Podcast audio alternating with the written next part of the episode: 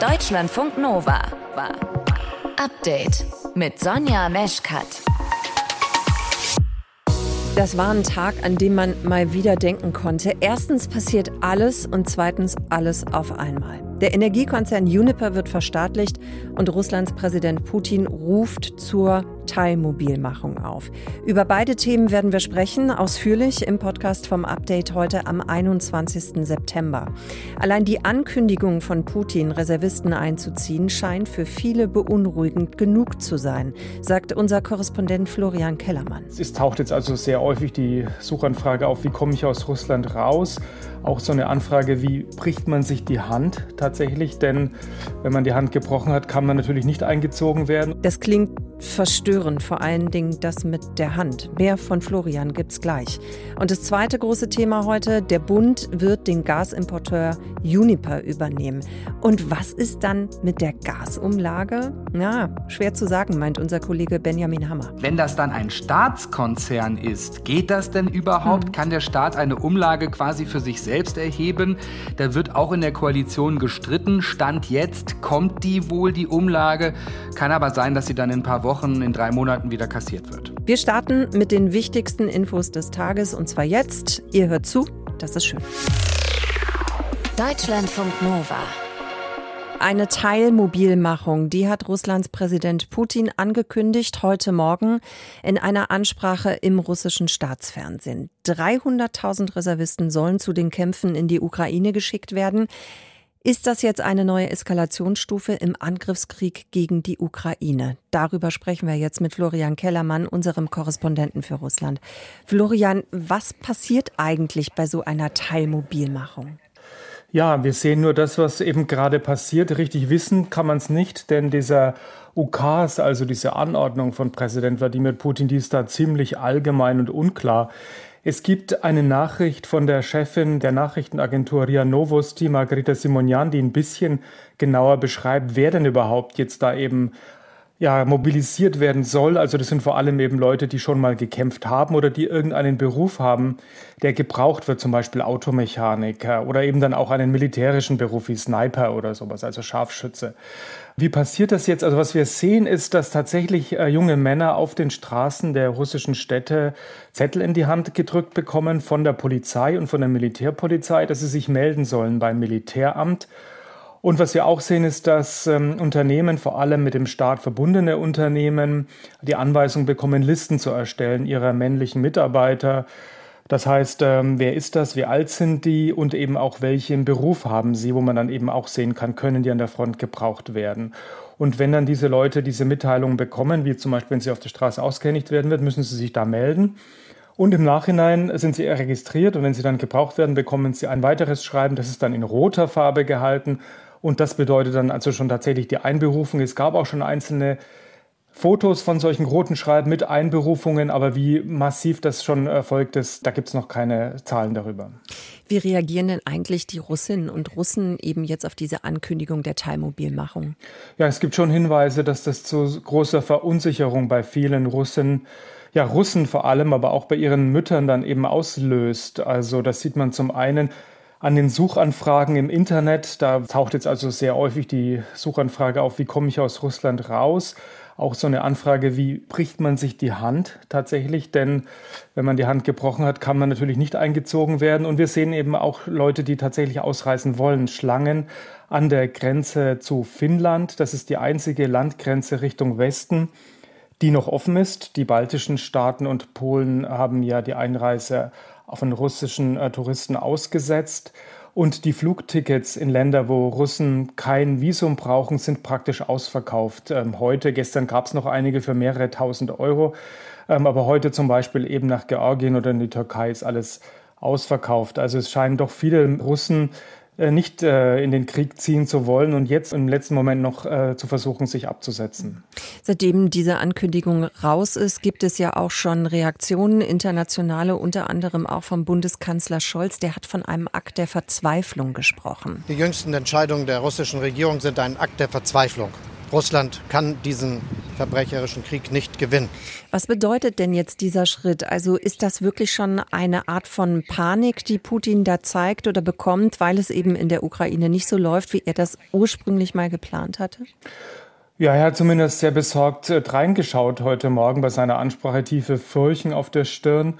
Und ich meine, es ist ja auch klar, dass das Ganze nichts mehr mit dem zu tun hat, was er ursprünglich angekündigt hatte, eben ein lautloser, schneller Erfolg. Ähm, und diesen Widerspruch, den benennt er zwar nicht, aber er ist für alle deutlich zu sehen. Ja, auch der Widerspruch, dass einige tausend russische Soldaten nur gefallen seien, angeblich, aber andererseits 300.000 mobilisiert werden sollen jetzt. Mhm. Also da sieht man schon, ähm, dass Putin diese Message, also diese Botschaft, die er bisher ausgesendet hat, so nicht aufrechterhalten kann. Das macht er sicher nicht gerne. Von Panik würde ich jetzt noch nicht sprechen, wahrscheinlich auch deshalb nicht, weil er dann doch immer doch in seiner eigenen Welt lebt. Und ihm vom Militär ja doch immer wieder gesagt wird, es sei alles irgendwie noch handelbar, es sei alles noch irgendwie machbar, noch äh, beherrschbar. Aber man sieht ihm schon an, dass er unter deutlich größerem Stress steht, als jetzt zum Beispiel am 24. Februar, als er eine ähnliche Rede gehalten hat, eben am Tag des Kriegsbeginns. Was bedeutet denn jetzt diese russische Teilmobilisierung für das Kriegsgeschehen? Kann man das irgendwie schon einschätzen? Ist das abzusehen? Ja, das ist nicht ganz leicht abzusehen, aber viele Experten sagen, dass das ziemlich lange dauern wird, bis das irgendwelche Auswirkungen an der Front hat. Also diese Leute müssen jetzt eben erstmal eben eingezogen, dann müssen sie ausgerüstet werden und dann müssen sie auch irgendwie noch eingewiesen werden. Ähm, das heißt, es wird schon einige Wochen dauern, bis da die ersten ankommen an der Front. Und ähm, dann wird es auch so sein, dass die erstmal eben nur diese Lücken füllen, die der Krieg in die Reihen der russischen Einheiten gerissen hat. Also die eben diese Bataillone, die viele Verluste hatten, dass die wieder halbwegs aufgefüllt werden. Allerdings macht es die russische Armee jetzt zwar ausdauern, also sie kann länger bestehen bleiben, aber in die Offensive jetzt einfach wieder überzugehen, das wird nicht so einfach für die russische Armee, auch deswegen, weil eben schon viel Material verschlissen und verbraucht ist und sie schon auf ja, älteres Kriegsgerät zurückgreift, das sie früher nicht einsetzen musste. Danke, Florian, an dich für diese aktuellen Infos. Unser Korrespondent für Russland. Wir haben mit ihm gesprochen über die angekündigte Teilmobilmachung. Deutschlandfunk Nova. Update. Viele von uns, die werden im Winter ja mit Gas heizen. Und dass das deutlich teurer wird durch die Energiekrise, das haben wir ja schon oft besprochen. Die Importunternehmen, die spüren die höheren Preise schon ein bisschen länger. Denn seitdem kein Gas mehr aus Russland kommt, müssen die das eben woanders zu deutlich teureren Preisen einkaufen. Und das ist eben für den größten Gasimporteur in Deutschland, für Uniper, zu einem Riesenproblem geworden mit hohen Verlusten. Und um Uniper in dieser Notlage zu unterstützen und letztlich die Gasversorgung für uns alle ja auch zu sichern, will die Bundesregierung Uniper jetzt verstärken verstaatlichen. Was das heißt und was das für Folgen hat, darüber spreche ich jetzt mit meinem Deutschlandfunk Nova-Kollegen Benjamin Hammer. Benjamin, warum hat Juniper so eine große Bedeutung in Deutschland? Wenn Juniper pleite gehen würde, dann hieße das möglicherweise für viele ähm, Menschen in Deutschland, dass auf einmal kein Gas mehr fließt. Für viele Stadtwerke in Deutschland, dass sie ein Riesenproblem haben. Uniper kannten nicht die meisten, war eher was für Expertinnen und Experten, weil das Gas ja immer so schön floss. Die versorgen aber eben 40 Prozent von Deutschland gastechnisch über 100 Stadtwerke und ähm, damit ist Uniper, wie man im Wirtschaftssprech sagt, too big to fail, zu groß, damit man es da irgendwie auf den Verlust den verkraften könnte. Und deshalb geht's irgendwie gar nicht darum, ob die jetzt gut sind oder nicht gut, ob das selbstverschuldet ist oder nicht. Die Nummer mit dem billigen Gasimport aus Russland, der jetzt nicht mehr läuft. Uniper muss sozusagen gerettet werden, damit die Gasstabilität in Deutschland gewahrt bleibt. Jetzt sprechen wir auch schon hier den ganzen Tag von dieser Verstaatlichung Verstaatlichung, aber das klingt oft so abstrakt. Was heißt denn das eigentlich genau? Wie funktioniert diese Verstaatlichung? Also Uniper wird gehandelt, es gibt Papiere, es gibt also Aktien von Uniper und der Mehrheitseigentümer heißt Fortum, das ist ein Unternehmen in Finnland. Also soweit erstmal alles Marktwirtschaft. Staat hält sich raus. Der Staat ist jetzt schon an Uniper beteiligt, die Bundesrepublik, weil es denen ja schon schlecht ging.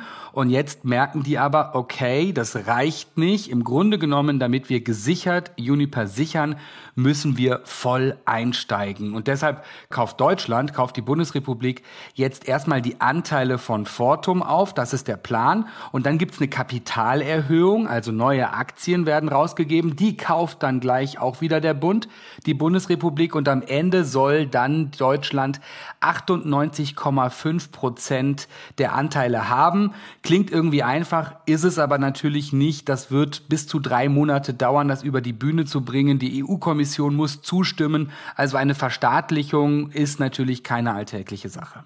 Was bedeutet das denn jetzt eigentlich dann für unsere Gaspreise? Erstmal nicht viel. Die bleiben quasi hoch, denn was den Preis treibt, ist ja weiterhin die Verknappung. Jahrelang günstiges Gas aus Russland, jetzt keines mehr oder kaum noch und dadurch extrem gestiegene Gaspreise auf dem Markt. Wir kriegen natürlich Versorgungssicherheit, deswegen ja dieser ganze Schritt, damit Juniper nicht pleite geht. Aber ganz umsonst ist es natürlich nicht, jetzt mal unabhängig vom Gaspreis, denn Geld vom Staat, Milliarden vom Staat an ein privatwirtschaftliches Unternehmen. Und die große Frage, sehen wir das Geld jemals wieder? Mhm. Also natürlich kostet uns das alle etwas. Mhm. Ab dem 1. Oktober äh, soll ja dann auch diese Gasumlage in Kraft treten, ne, die ja eben auch dazu gedacht ist, ähm, den, den Gaskonzern oder überhaupt die Gaskonzerne zu stützen, zu unterstützen. Ab November wird die fällig. Aber die Frage ist ja, ist, ist ja jetzt, kann die auch gelten, wenn Juniper zum Staatskonzern wird? Ja, das ist eine total spannende Frage. Ich tue jetzt gar nicht so, als ob ich ein Verfassungsrechtler bin. Ähm, das ist total kompliziert, so kompliziert, dass ja selbst die Bundesregierung es nicht so richtig geschafft hat, äh, in den letzten 24 Stunden eine klare Antwort zu geben, ob das geht oder nicht. Aber es heißt immer wieder verfassungsrechtliche Bedenken. Warum? Gasumlage, 2,5 Cent pro Kilowattstunde mehr auf Gas, die wir alle zahlen sollen, die dann zum Beispiel auch an Uniper fließen sollen. Und da gibt's schon eine Menge Leute, die sagen, na Moment mal, wenn das dann ein Staatskonzern ist, geht das denn überhaupt? Mhm. Kann der Staat eine Umlage quasi für sich selbst erheben? Da wird auch in der Koalition gestritten. Stand jetzt kommt die wohl, die Umlage.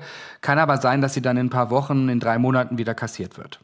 Die Bundesregierung hat auch angekündigt, die Mehrwertsteuer auf Gas zu senken von 19 auf 7 Prozent, um die Mehrkosten durch diese Gasumlage dann auszugleichen. Ja, ja, es ist kompliziert und auch komplex. Aber wird das ausreichen?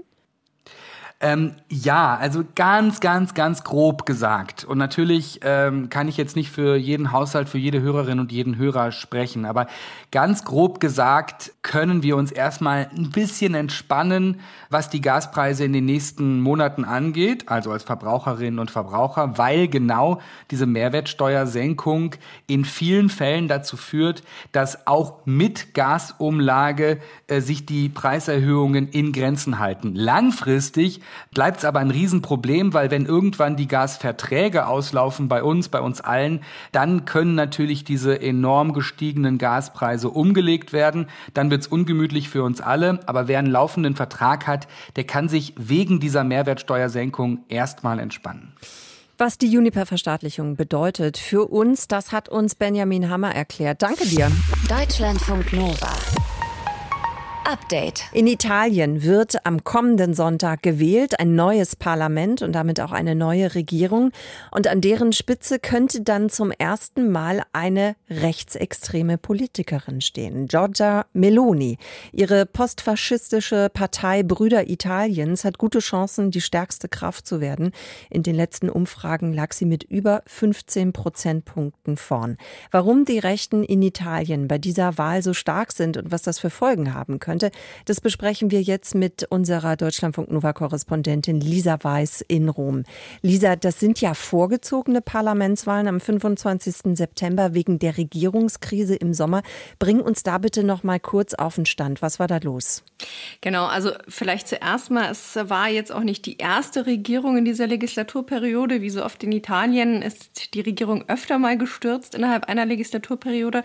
Und jetzt im Juli war es so, da war dann Mario Draghi Draghi, Ministerpräsident. Der hat keiner Partei angehört und der hat eine Regierung gehabt, eine Regierung der nationalen Einheit. Die wurde in der Corona-Pandemie gebildet und da ging es vor allem darum, dass man verhindert, dass es Neuwahlen gibt. Und in dieser Regierung waren eigentlich alle größeren Parteien, alle irgendwie wichtigen Parteien, außer eben die Fratelli d'Italia, die Brüder Italiens, die waren die Opposition. Die Regierung hat relativ stabil gewirkt, aber im Juli haben dann die Fünf-Sterne-Bewegung, die Populisten dort plötzlich doch wieder gezündelt. Dann sind die Mitte-Rechtsparteien eingestiegen und haben eben auch diese Regierung zum Fall gebracht. Und so stehen wir eben jetzt vor Neuwahlen in Italien. Die Brüder Italiens von Giorgia Meloni, die haben sich ja mit bekannten Namen zusammengetan, nämlich mit Matteo Salvini, Chef der ebenfalls rechten Lega und Ex-Regierungschef Silvio Berlusconi von der rechtspopulistischen Forza Italia. Wie kommt es, dass dieses Bündnis so stark werden konnte und das Mitte-Links-Bündnis so schwach? Also Fratelli d'Italia, die Brüder Italiens, die hatten auf jeden Fall einen Vorteil. Sie waren Oppositionspartei. Und als Oppositionspartei kann man natürlich viel, viel einfacher alles kritisieren, aber wird irgendwie nicht gemessen an Erfolgen und Misserfolgen. Und äh, aus der Hinsicht ist es kein Wunder, dass die Fratelli d'Italia momentan die stärkste Partei sind, Umfragen zufolge. Und dann gibt es noch ein Grundproblem. Italiens Linke sind wirklich zerstritten seit Jahren. Da ging es jetzt auch mal wieder zum Beispiel um die Frage, soll man die Ukraine militärisch unterstützen? Einige kleine Parteien sind der Meinung, nee, geht gar nicht, wir sind Pazifisten. Und die Italienerinnen und Italiener, das habe ich beobachtet, wirklich sind auf der Suche nach Stabilität. Die sind auf der Suche Suche ja irgendwie auch nach einem starken Mann oder nach einer starken Frau. Und da sehen Sie wohl eher die Rechte mit Giorgia Meloni an der Spitze als die, die das hinbekommen können. Was würde das denn bedeuten, wenn dieses rechte Bündnis jetzt tatsächlich an die Macht käme? Was hätte das für Folgen für Italien und auch für Europa? Also das muss man sich anschauen. Italien hat schon Geld aus den Corona-Hilfen der EU bekommen, wird da auch noch viel mehr bekommen.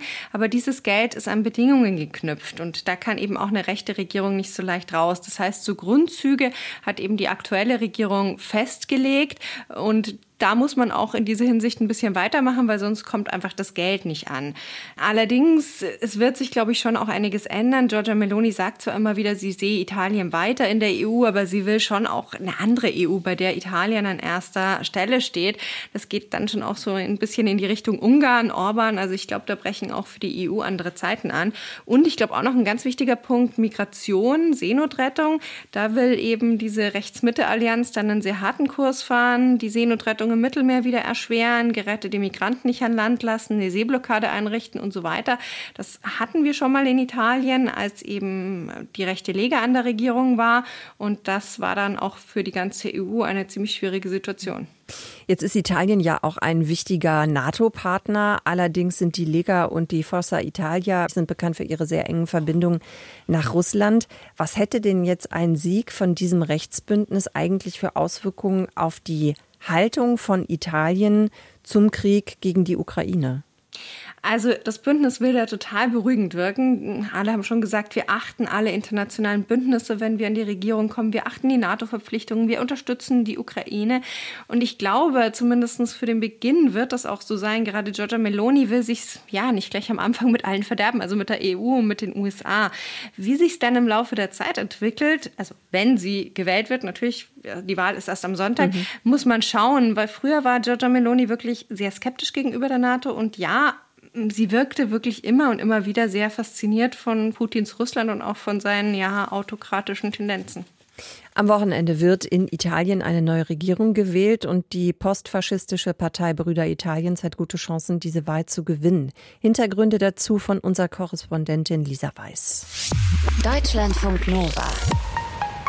Update. Ich glaube, Tipps zum Energiesparen, die haben wir hier auch in Deutschlandfunk Nova die letzten Wochen wirklich genug runtergenudelt. Deswegen erzähle ich euch jetzt nichts mehr von irgendwelchen Waschlappen-Geschichten, die kennt ihr ja im Zweifelsfall alle schon. Also hier auch alles Sachen, die wir so individuell machen können, um irgendwie ein bisschen zu sparen. Jetzt gucken wir mal weg von, von uns selbst hin zu einem Unternehmen, nämlich zu einer Supermarktkette, Teegut. Die fordert jetzt on top zum Energiesparen auch noch kürzere Ladenöffnungszeichen, um eben genau das zu tun, also nicht so viel Energie zu verpulvern. Ladenschluss überall, das ist die Idee 20 Uhr, so wie es in Bayern und im Saarland eigentlich Standard ist. Und auch die Unis wollen Energie sparen und die schließen jetzt teilweise schon ihre Bibliotheken früher, um eben weniger heizen zu müssen. Wie weit soll das noch gehen? Und sind wir dazu bereit, weitere Einschränkungen in unserem Alltag hinzunehmen oder die da mit einzubauen? Das wollte heute unser Nova-Reporter Matthias von Lieben wissen. Das mit den verkürzten Öffnungszeiten bei Supermärkten, das hat der Ökonom Rüdiger Bachmann hier bei uns im Programm schon Mitte Juli ins Gespräch gebracht und vorgeschlagen, das Ganze sogar noch auszuweiten. Gerade in den Morgen- und in den Abendstunden wird es eben besonders kalt, das heißt, Heizen ist besonders teuer. Kann es sein, dass wir vielleicht die Behörden einen Tag zumachen, ja, dass man eben nur Freitag vielleicht nicht auf die Behörde kann, weil die von zu Hause arbeiten. Supermärkte schließen deutschlandweit um 20 Uhr, Behörden machen freitags einfach gar nicht mehr auf. Wäre das tragbar? Also ich persönlich könnte mich schon einschränken. Ich kann mir vorstellen, dass das für andere Leute schon eine starke Einschränkung ist und dann vielleicht einfach der Alltag schwer zu managen ist. Ich zum Beispiel, als Arzt hat man teilweise Dienste bis 9 Uhr abends, 10 Uhr abends. Da würde man sich eher wünschen, dass es tatsächlich Shops gibt, die auch mal offen haben, wo man nach Dienstschluss noch mal schnell einkaufen gehen kann. Also ich würde sagen schon, dass es okay ist, für uns Studenten jetzt vor allem, weil wir halt auch Zeit haben, zum Beispiel an einem Mittwochvormittag oder so mal einzukaufen. Aber vor allem für so berufstätige Menschen ist es halt total schwierig. Stichwort Studierende. Zum Wintersemester wollen sogar auch noch einige Unibibliotheken ihre Öffnungszeiten verkürzen. Die BIP an der Heinrich-Heine-Uni Düsseldorf zum Beispiel, die hat normalerweise werktags von 8 bis 24 Uhr geöffnet, plus am Wochenende von 9 bis 22 Uhr. Ab 1. Oktober schließt sie unter der Woche aber schon zwei Stunden früher und hat am Wochenende statt 15 nur noch 9 Stunden geöffnet. Alles, um Energie zu sparen.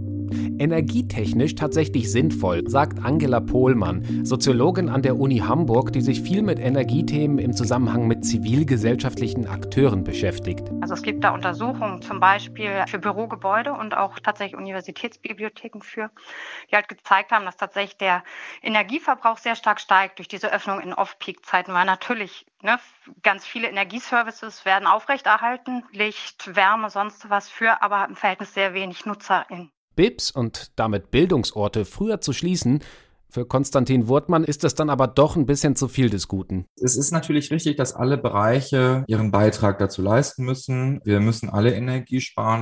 Aber die Frage ist immer, bei welchen Punkten fängt man an? Ich habe in der Universität noch nie das Problem gehabt, dass ich dachte, mir ist zu warm in der BIP. Also es war eher immer so dieses, dieses Gegenteil dass es halt einfach immer arschkalt auch einfach war und äh, man da auch mit Jacke saß. Aber man saß da halt weil man dort gearbeitet hat, weil man dort Platz hatte, man hatte dort aber auch die Lernmaterialien. Auf die viele Studierende ja angewiesen sind.